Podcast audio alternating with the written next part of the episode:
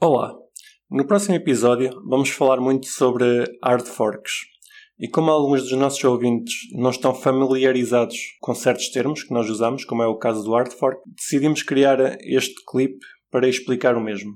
Os forks são muito conhecidos no mundo do open source e identificam uma derivação do software. Por exemplo, uma derivação da comunidade que decidiu fazer um novo software baseado no anterior. Um dos casos que eu mais me recordo é o caso do LibreOffice, em que existia anteriormente o OpenOffice, que pertencia a uma empresa, pertencia à Sun, e quando a Sun foi comprada pela Oracle, a comunidade ficou incerta sobre o futuro do OpenOffice e então decidiu pegar na, na, última versão do OpenOffice da altura e fazer o chamado fork para o LibreOffice e continuar a partir do LibreOffice. No caso dos blockchains, o fork não significa diretamente uma derivação do software, mas sim uma derivação do consenso de rede.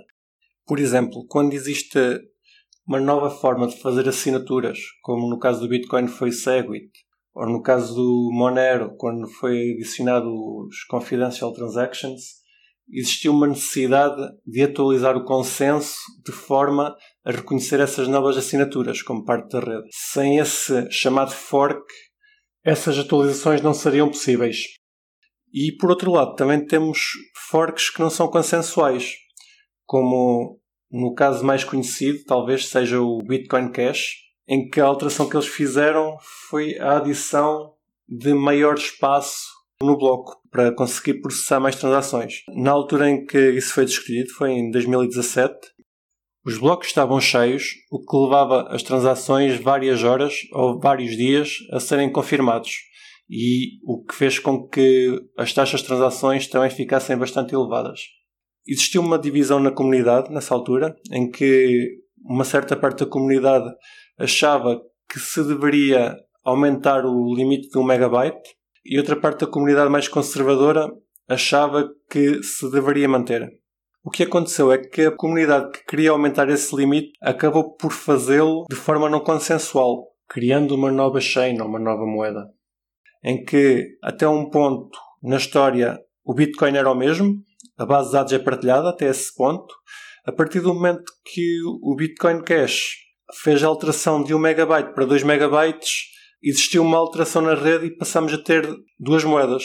O nascimento do Bitcoin Cash só se deu por existir uma grande comunidade e uma comunidade com bastante poder por detrás da, da, alteração deste consenso, porque se fosse uma pequena parte da comunidade apenas a querer esta alteração, o que aconteceria é que o Bitcoin Cash acabaria por não conseguir existir devido a vários fatores, como o caso da, da falta de poder de mineração. Mas acabou por não acontecer. O que temos neste momento é temos o Bitcoin e temos o Bitcoin Cash. Outra questão interessante de, deste fork não consensual é que quem, antes do Bitcoin Cash, tinha Bitcoin, a partir do momento que existe Bitcoin Cash, passa a ter um Bitcoin e um Bitcoin Cash. Sendo que a partir desse momento são dois, duas chains completamente distintas e o que acontece no Bitcoin Cash é completamente alheio ao que acontece no Bitcoin, que funcionam de forma autónoma. E pronto, com isto acho que deu para perceber um bocadinho o que é que são os hard forks. Se tiverem dúvidas, não hesitem em contactar-nos para geral.criptocafé.pt sobre este assunto ou sobre outro assunto qualquer. Fiquem bem e até à próxima!